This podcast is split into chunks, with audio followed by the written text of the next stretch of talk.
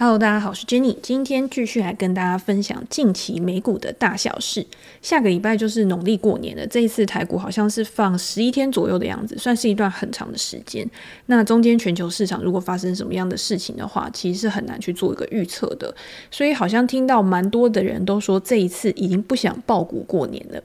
我自己在做美股这一段时间，我最喜欢，其实也不是说最喜欢，就是。美股有一个好处是，它其实是很少放假、很少休市的。如果大家有在做美股的话，应该也会发现，美股休市的时间通常都不会太长。有的时候它也不是休市，它只是提早收盘而已。这样对于任何的意外状况，然后大家都会有一个比较好的反应，市场的效率也一定会比较好嘛。因为你可以直接的去做出避险啊，或者是资本市场它反映的是当下的一个现实。拥有部位的人，他要怎么样去做一个调节，然后他可以很有效率的去让这个市场，呃，做他应该要做的事情。以我自己过去的经验啊，就是农历年过年海外行情都不会太小。如果今天大家有在做美股的话，可能还是会抽一点时间去看盘，甚至是做海外期货的话，你一定是还需要去做一个盯盘的动作。所以这个时候你把部位放小，我觉得是 OK 的。但是如果你今天有时间去做盯盘的话，有可能这个时候也是一个很好的获利机会。在今年一开年就已经有一个这么大的波幅，那么大的一个震荡，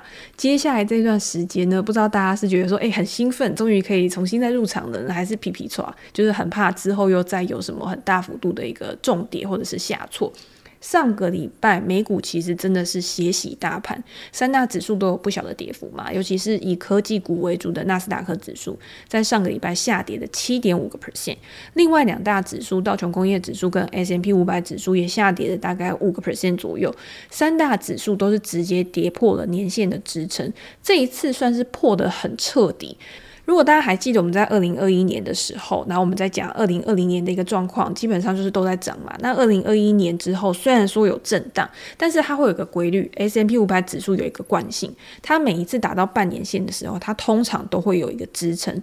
然后 V 型反转的几率都很高，很少有那种直线下坠的一个情况。但是也就是因为这样子，所以在大幅拉回的时候，会更激起市场上面所有投资人逢低买进的欲望。因为我们会假设说惯性它是不会改变的。如果今天惯性在还没有改变之前呢，那拉回通常是打到支撑的时候就会做一个买点嘛。可是打到支撑，如果它反弹反弹失败，然后它又再重新下破的话，这个时候你就是一定要做一个停损的动作。因为我们就是以惯性，我们就是以假设这个规律没有被打破的前提之下，用技术分析、用形态去做一个进场的。那我们上一集有讲过嘛？你今天用技术形态去进场的话，你出场的一个原则也一定是要按照技术形态去做一个出场。这一次呢，基本上就是已经没有惯性了，没有在管之前是怎么样。我现在就是走自己的一条路，在拉回之后，市场是处于一个极度震荡的一个状况。你在开盘前或者是在开盘的时候，看起来好像有反弹动能，可是到了尾盘收盘的时候，又再度下杀。我记得都是在大概两两三点的时候，就会开始一直走弱，然后开始收在最低点。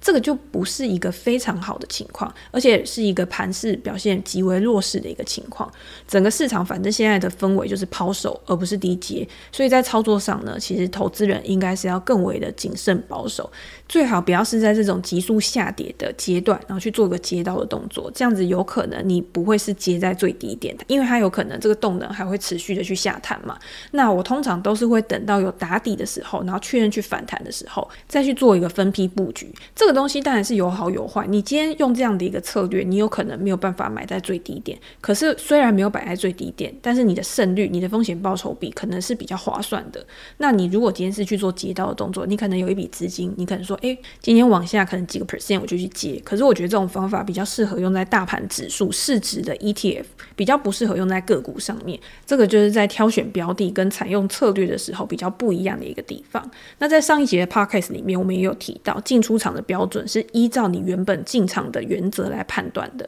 在大盘好的时候，即便是高估值的股票，你今天去做突破，它一样会有高胜率，你一样。可以去获取不错的短线获利，但是现在这个状况呢，就是处在一个大盘比较不好的时候，大盘处于一个弱势的情况，跌破年线就是一个很重要的多空交接嘛。高估值的股票在这种时候，它的波动一定是更大的，它的拉回幅度一定是更大的。你形态已经被破坏到一个弱势格局的局面，那股票一定会更弱。即便是有基本面的公司，在现在这个阶段也是都会受到影响。你看很多的大型科技股，它也是有很好的基本面。它也是有很好的现金流量。但是因为可能 Netflix 这一次的财报造成投资人开始有一点恐惧，在接下来的财报里面会不会又有其他的意外状况？所以整个盘面上面基本上现在就是弱势的股票多于强势的股票。那你要再去找那些强势的股票来做的时候，你也要去思考它可以撑多久？它可能只是维稳在这一段时间而已。可是如果大盘真的还是持续的下挫的话，它不一定真的可以去逆势上涨。所以在盘势不好的时候，真的就是谨慎保守，然后好好的去照顾你的资金，好好的去保留你的现金，然后等待更好的时机再去做一个配置会比较好。我会觉得降低损失是在大盘转弱的时候最重要的一个核心原则。与其你抱着你手上的持股，然后让它持续的下跌，不如去思考在这个时间点上面，如果我们今天是空手的话，我们会做什么样的事情？我们会做什么样的一个决策？以一个旁观者或者是以一个第三视角为出发点，然后去看待投资这件事情的时候，如果在这个时间点你不会投入这档股票，那反转的理由现在又是什么？这种东西就是很一体两面的嘛。你今天站在一个旁观者的角度，你会知道说，诶，我今天冷静思考，我理性去分析了之后，我觉得现在这个时间点真的不是一个买进的好理由。那当然，你现在手上如果有持股的话，一定也不是一个继续抱着的一个好理由。大家如果对这个主题有兴趣的话，其实我们在上一节 podcast 里面已经有讲到，就是关于卖出这件事情，到底什么时候你应该要去卖出你手上的股票？不是说股价在上涨的时候就一定不应该卖出，也不是说在股价下跌的时候就一定应该要卖出，而是当下的市场氛围，当下这些公司的估值，这么多的一个面向去综合比较下得到的一个结果。然后每一个人可能针对这些东西去做一个评估的时候，他也会有不一样的答案。那我觉得还有另外一点很重要，就是资金配置的问题。最近有一些读者他就会问到说：“诶，我今天手上的持股下跌了，该怎么办？”可是这种东西是一个很笼统的问题嘛？这个时候，你除了用基本面的角度去看待你手上的这些公司，这些个别的公司，它到底目前遇到什么样的一个状况？到底是情绪性因素的抛售呢，还是它真的基本面出了什么问题？它真的面临到一个衰退的一个情况，造成它股价下跌，甚至是高成长股，它可能有面临到成长率趋缓的问题，那它估值回调也是一件必然的事情。那另外一个呢，就是这家公司的股票，你买入的数量占你总资金的多少，它的比例是多少，然后它影响到你整体资金的一个报酬率是多少。这些都是我们在做决策的时候都必须要纳入考量的问题。这个在我们之前的 podcast 里面其实也有去讨论过，或者是文章里面其实也常常会讨论到资金配置啊、风险控管这些问题。假设你今天有一百万的资金好了，然后把这个资金呢平均分配在五档公司上面，然后每一档我们现在假设就是平均分配，占比呢每一档就是百分之二十嘛。那其中一档股票的价格下跌了百分之十，然后你现在你把它停损了，或者是你现在手上握这一档标的，它对你总资金的影响就是两个 percent，那这样的比重跟金额是不是在你可以承受的风险之下？这个是我们会去思考的第一个问题。如果你会觉得说，诶……这样子对我的总资金影响，我觉得好像有点太大了。那你可能就要再做更分散的配置。那你如果觉得说，诶，我可承受的风险可能是更高，我可以做一个更集中的配置的话，那你就可以依照你的风险承受度去做一个调整。当然还是不建议过度集中，但是也不建议过度去分散，因为你过度去分散，那买指数就好啦，指数一定是最分散的嘛。那除了单个部位的亏损对总资金的影响程度之外，另外还有说，诶，你今天在做你过去的交易记录的时候，你在做投资组合的一个配置，这些胜率跟期望值这些问题，你也都要纳入作为考量。如果今天你胜率很高，可是你的期望值很低的话，那也不见得可以为你带来稳健的一个净值上涨。所以投资它不是一件很简单的事，你要把这个很复杂的东西变得简单，你要怎么样去处理？就是你要把它变得系统化。在有条理的情况之下，可以更容易的被执行这个交易策略的时候，这个时候才会把这件事情变得简单。因为你会省去很多在意外发生的时候你去浪费的时间，你要去思考说，诶，意外发生我要怎么去处理啊？你没有办法当下做一个很好的判断，那在这一段时间里面呢，就有可能让损失去扩大。所以投资为什么会变得简单？不是因为说哦，投资这件事很简单，我直接就把资金砸下去就好了，而是你要怎么样把复杂的事情简单化。让你可以更有纪律的去做投资这件事情。好，那我们刚刚讲了嘛，就是你今天要把它系统化之后，那还有一种情况就是，即便我们已经做了最适当的投资组合，我们也有定期的在做检视，然后再去研究我们手上的公司到底基本面有没有变化，然后也够分散的来分散这些风险了。但是当大盘整个状况、行情都已经转向开始下跌的时候，这时候你手上的每一档股票有可能它都在下跌。那不同的投资人，你要采取哪一种的应对策略？我觉得这个问题反而是现在市场上面的投资人正在面对的最大问题。第一个就是你的价格可能当初买的不够低，所以它现在在股价拉回的时候导致账面亏损。它可能是一家好公司，它长期来说它的股价也有可能会持续的上涨。可是因为我们可能是后面才追高的，我们可能买的太高，我们的成本太高了，所以即便是你现在停损出场，你未来它股价搞不好还会再下跌到一个更好的价格。那个时候你再进场，你中间这一段净值的损失其实就是可以避免的，而且你未来你的成本是可以更低的。那这个时候呢，还是可以考虑去做出场这个动作，而不是直接就说，哎，我就是跟他拼了啦，或者是怎么样这种态度。因为我们或许会觉得说，市场当下是非常不冷静的，这家公司这么好，你怎么可能让它股价跌？但是你没有想过，就是有可能是有你不知道的事情，或者是。也许市场真的就是不理性好了，但是我们没有办法预测它不理性的时间嘛，我们没有办法知道说，诶，什么时候回到正常，什么时候回到理性。那你资金现在放在市场里面，它的效率一定不是最好的，我们也没有办法去控制资金的流向。我们到底想要卖出还是想要买入，这个东西不应该变成一种受迫性的选择。而是应该要是一种主动的策略，主动去执行的事情。因为我们一旦受迫做出选择的时候，通常不会得到预想的结果。通常受迫是怎么样一个情况？诶，譬如说我保证金不够了，我可能被断头了，或者是我今天真的股价就是跌到一个呃，我绝对绝对无法接受的一个状况，结果你刚好看在最低点。这些都不是你主动去做出来的选择嘛，是可能情绪的压力、现实的压力去造成你做出这些选择的。我觉得这个也是我在投资上面啊最不想，我觉得会最伤人的一个状况，就是这种时候已经是你没有办法了，你已经山穷水尽了，然后你只好做出这样的决策的时候，然后你在未来呢，你也更容易去后悔你在当初怎么会做出这样的事情。诶，我们就拿我们上个礼拜最关注的公司 Netflix 来讲好了。其实不是说 Netflix 就会让你山穷水尽，或者是它之后就是会一路走下坡。只是我觉得 Netflix 上个礼拜的这个状况呢，我觉得会让很多人真的是有点崩溃。毕竟你说 Netflix 这家公司，它也不是一家小的公司，它已经是规模这么大的一个公司。可是它竟然在财报公布之后下跌了二十个 percent，这感觉是成长股、高速成长股才会发生的事情。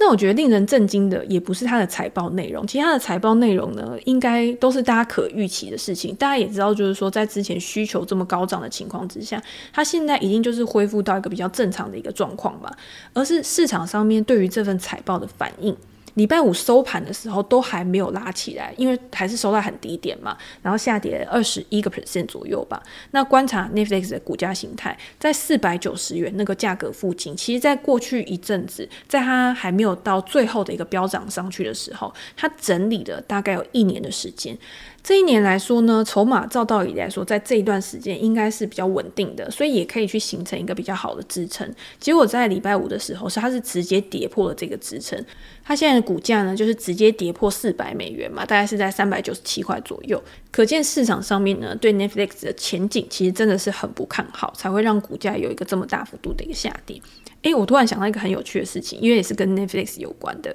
我今天早上呢，就去参加了女力学院的一个开学典礼。这个女力学院呢，它是有两个创办人，一个是 S 姐，一个是 Elsa，他们两位成立的，所以就简称他们为校长。那这个校长呢，就是希望给不同领域上面想要去成长，然后想要去尝试跟接触不同兴趣，或者是你想要去扩展人际关系的女性，然后提供一个组织，然后提供一个社团，让更多各行各业啊，或者是各个年龄层的女性都去加入。那我觉得这是一个很好的一个活动嘛，就是。你今天在现在这个社会呢，其实你想要去找到学习的管道，不管是线上啊，或者是线下啊，其实都可以找到很多管道。但是很少有那种可以把很多人去凝聚在一起的这种社团。那我觉得女力学院呢，其实就是提供了一个很好的机会，可以把大家聚在一起，然后做很多的一个交流嘛。那今年因为我受邀在他们的这个女力学院讲一堂课，所以今天就去感受一下他们的开学典礼，感受一下这种气氛。很久没有参加这种大型活动，就会觉得很振奋，然后也会觉得校长他们讲的话，或者是大家在一起讨论的时候，那个感觉是很好的。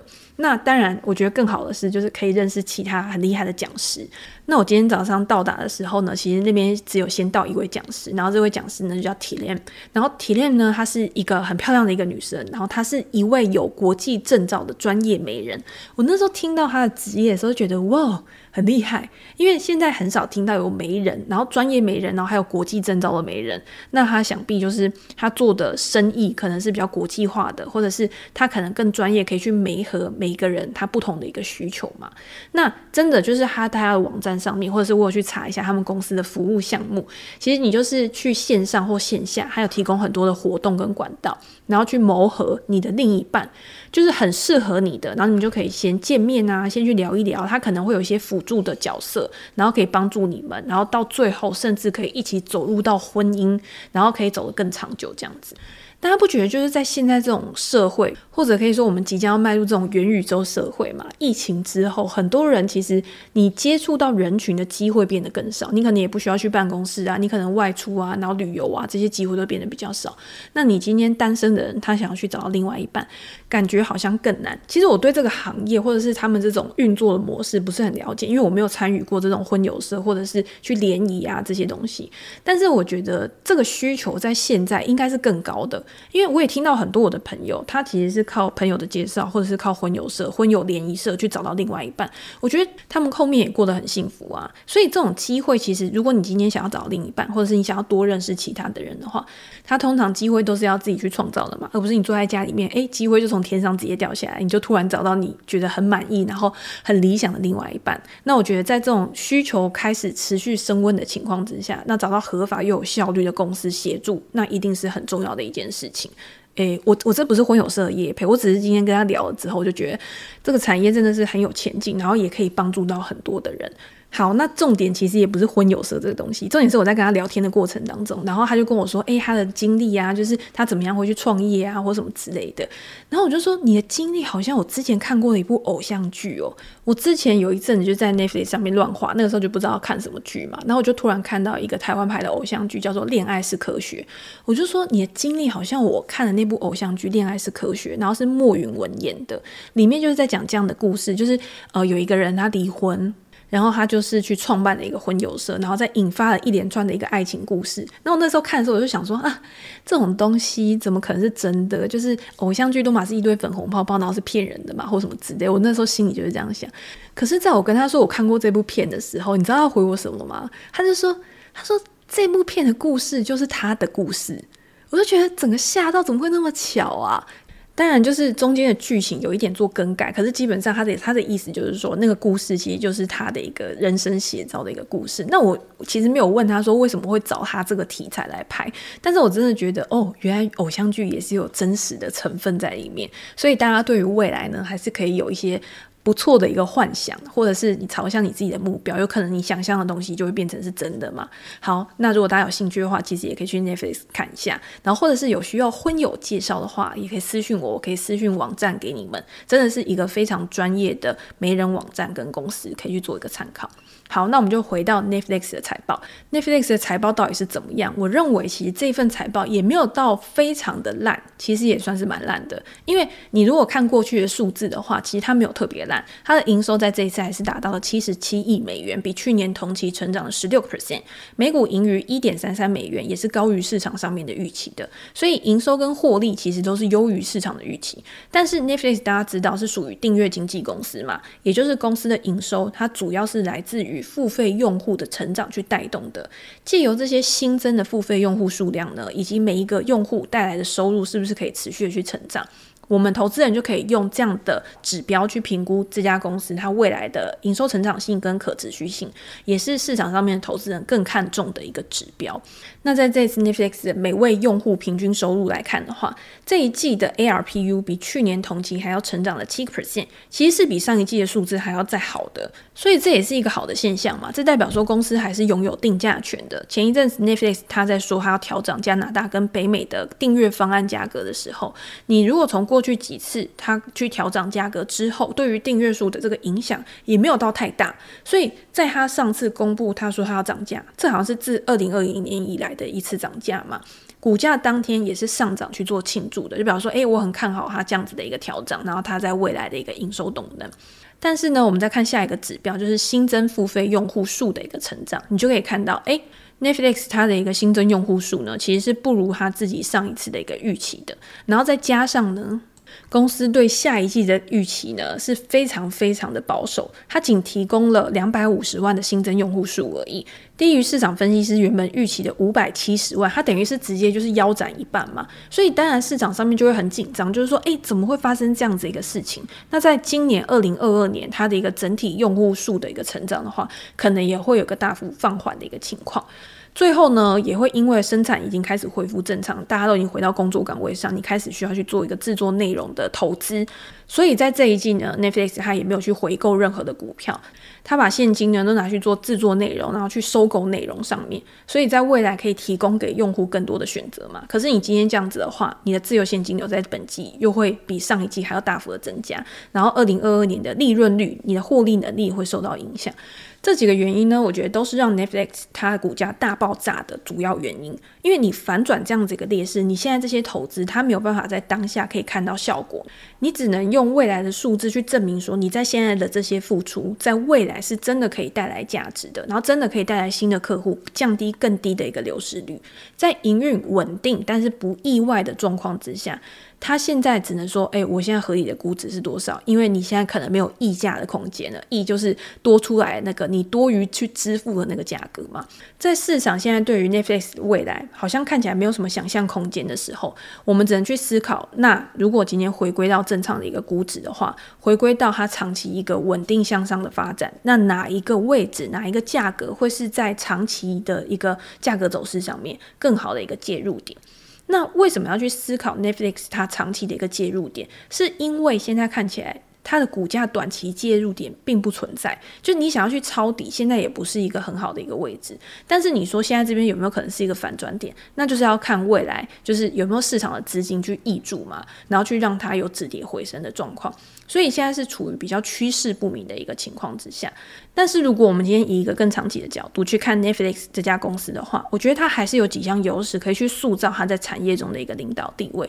这边也可以跟大家分享一本近期读到的不错的书，这本书的书名叫做《七大市场力量：商业策略的基础》。那这一本书呢，是由商周出版社出版的。那我一直都觉得，如果今天大家在投资美股的时候啊，去阅读这一类的书籍，比如说像商业策略啊、企业管理啊，或者是传记类的书，都很适合。因为书里面的内容，不管是你今天是描述过去的企业历史、当前的产业趋势，或是未来的潜在机会，是真的都可以去套用在实际的投资决策当中，去帮助你去建构一个基础知识的。所以我很建议，就是说，如果你今天有投美股的话，你最好可以去多看一些国外的。不管是原文书啊、翻译书啊，去帮助你培养你的一个商业思维。那如果今天大家不是以一个短线操作、资金行情去判断股价、短进短出的话，那你今天是一个企业经营者的角度，巴菲特不都说我们要用一个企业经营者的角度去看待一家公司吗？那你在思考一家公司，它在面对到困难、在面对到逆境的时候，它应该要如何去解决？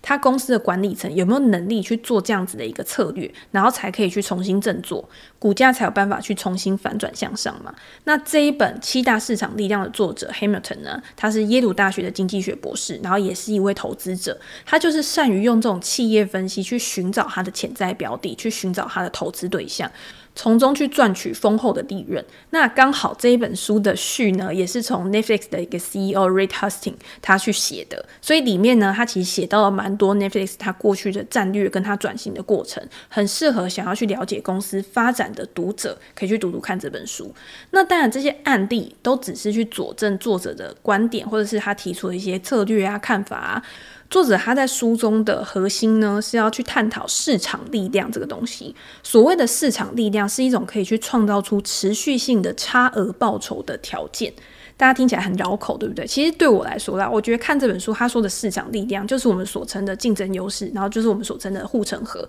去让这个公司呢，它可以一直有一个持续性的获利能力。那你要怎么样去辨识？它就提供几个方式，然后让你可以去检视一家公司它到底有没有竞争力，它到底有没有办法长期的持续的茁壮，然后站稳在这个市场上面。那这七种力量到底是哪些呢？我觉得第一个就是规模经济嘛。如果你以 Netflix 这家公司来说的话，从过去他跟别人是买版权、买内容，但是必须去付出高额的代价。他今天刚开始买的时候，人家可能觉得说啊，反正便宜卖他没关系。可是当他觉得说，哎，原来效果这么好，那他在未来就可能持续的去提价。那如果有其他人他付出更高的价格，他可能就把内容去给其他人了。所以你这种时候你是没有办法去把你的东西留下来的。他现在可以为你创造现金流，可是他在未来这种东西不确定性就是很高的。所以 Netflix 后来呢，他就决定他去制作独家的内容，他去塑造他公司的一个规模经济。因为你内容做出来之后，你是可以重复去使用的。越来越多人去看你的内容的时候，他自然也会去摊平你的制作成本，带来后面的一个现金流。所以现在有很多串流媒体平台，他如果今天想要去跟 Netflix 竞争的话，你看哪一家不是砸大钱去做内容？你在还没有赚钱之前，你就一定要先拿出跟 Netflix 一样的门槛，然后一样多的资金，然后去做内容，然后去跟他竞争。所以 Netflix 它等于是树立了一个标准，一个标杆嘛。你任何人想要加入到这个产业，变成他的对手的时候，你都一定要先做跟他一样的事情。那也等于是提高了他进入的一个障碍，那这样子你的竞争对手就不会一直无止境的一直进入，他一定是比较有受限的，所以这个也是 Netflix 我觉得它比较有优势的一个地方。那其他的市场力量，其实大家都知道，就包括像网络效应，你今天公司提供的产品跟服务，它会因为用户数量的增加，去提高它带给他们的价值。譬如说像 Facebook 或 LinkedIn 这些都算是其中的反向定位类，或者是像破坏式创新这种东西，它本来新的公司新的。商业模式出来之后，它去挑战它原本产业中的巨头，在他们还没有做出反应的时候，去慢慢的吞噬这个市场。还有像转换成本啊、品牌优势啊、垄断性资源，就是比较像那种经营特许权，或者是高效的生产流程，可以帮助你去降低你的成本。这些东西，这些竞争优势，我们之前都学过，它也都是可以作为一家公司的市场力量。那不同的产业在不同的阶段，它有可能是拥有不同的市场力量。这个变化的过程其实是很动态的。你投资人在看一家公司的时候，你要知道它现在到底是处在哪一个位置，你要持续的去观察它，才有办法在一个适当的时机点，然后去投资这家公司的股票，买入一个有上涨潜力的股票。但是如果大家会觉得说，哎呀，好复杂，我不知道怎么样去观察，我不知道怎么样去了解这些公司，它到底现在是处在什么样的一个状况的话，那我们可以总结几个关键点，就是大家可以去注意的。第一个呢，就是这家公司它所处的一个产业，它的潜在规模到底够不够大？因为你今天潜在市场规模一定要够大，它才有一个获利的空间嘛。正在高速发展的产业中，你去从这里面去找到明日之星的几率也会比较高。成长股的股价，它动能最大的时候，一定是在比较早期，它正在建立这些竞争优势的时候，比如说像规模经济啊、网络效应啊、转换成本比较高的时候，它在这个时候，它的获利、它的股价动能一定是最好的，它的营收成长率呢，也一定是最高的。像我们之前常讲嘛，你高速成长股，它有可能它的营收年增率都达到三十 percent、四十个 percent 以上。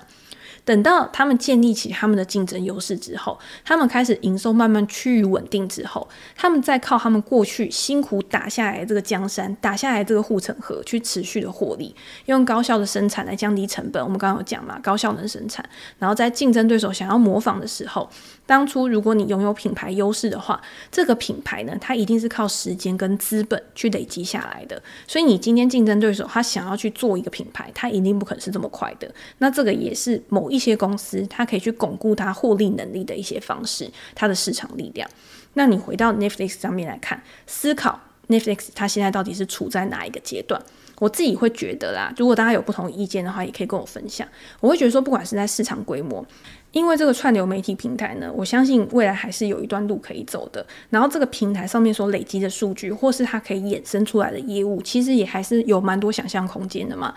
像 Netflix，它就有说，它在十一月的时候就有推出手机的游戏，虽然说现在还处在一个很早期的阶段，现在大概只有十款游戏而已。可是它今年会有更多的进展，它现在也会卖一些它的周边商品，譬如说像鱿鱼游戏的外套啊，或什么之类的，你可以在网站上面商城去买到。在未来也有可能会有更多的应用，你要怎么样去把它做一个变现？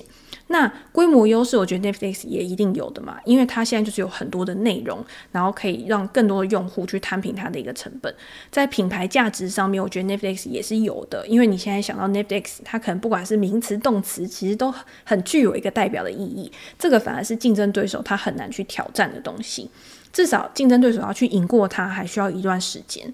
那可是，那 Netflix 比较弱的地方在哪边？我觉得在转换成本上面。订阅制它原本就属于那种转换成本比较低的，就是你今天任何时候你不满意，随时都可以去退掉。所以它今天就是必须要一直持续的去思考，你要怎么样去获取客户，你要怎么样让这些本来的客户去留下来，你要怎么样去获取留存率。这个让公司的现金流成长也会有所受限，因为你今天你的钱就是要不断的去创造出更多吸引人的东西，才有办法去留住你的用户嘛。它就不是那种就是我今天做完之后，反正我就是爽爽赚，然后我也不用再做额外的投入，然后。我就可以去获取很大笔的现金流进来，这个反而是公司的一个隐忧，就是它比较具有可以被攻破的一个地方。所以我觉得 Netflix 现在呢，其实多空双方互有论点，听起来感觉多方也蛮有道理的，空方也蛮有道理的。在未来这一段时间呢，就是因为多空不明，有可能会造成股价的一个拉锯。但是我觉得，在整体的市场都没有显著转好之前，采取防御的策略一定会优于积极的进攻。想要布局的话，我觉得投资人现在目前还是以大盘为主会比较好。你先做大盘，至少大盘我们可以确定它长期一定是趋势向上的嘛。可是个股在未来，它的风险一定是比较高的，尤其是很多的科技巨头，它可能还没有公布财报，有一些高成长股它也没有公布财报。你在财报之后呢，再来找一个比较好的进场点，我觉得或许是比较好的一个策略。虽然说你有可能会错失财报之后跳空上涨的一段阶段，但是如果财报之后它是跳空下跌呢，大家就是不能以结果论嘛，因为你事前是没有办法去做预测的。上个礼拜 Netflix 这样子一搞。我觉得市场上面是真的有吓到，就是在接下来科技巨头大型股的财报，它如果没有显著的优于预期的话，也有可能会有一样的情况发生。所以我觉得大家在现在这个阶段呢，还是要注意风险，就是不管我们刚刚一开始讲的，你资金配置的部分，然后你风险承受度的部分，你在挑选股票的部分，你对这家公司的基本面或者是形态面，甚至你的进出场原则，有没有去做一个很好的规划？都可以让你在这种大盘波动的时候啊，多一分保障，多一分保障呢，就可以让你在未来有更弹性的资金可以去做运用。那我们今天呢，就先分享到这边。如果大家有任何想法或者是想要讨论的话题的话，也欢迎在留言地方跟我说。那我们在之后可以再拿出来做讨论。那今天就先到这边喽，拜拜。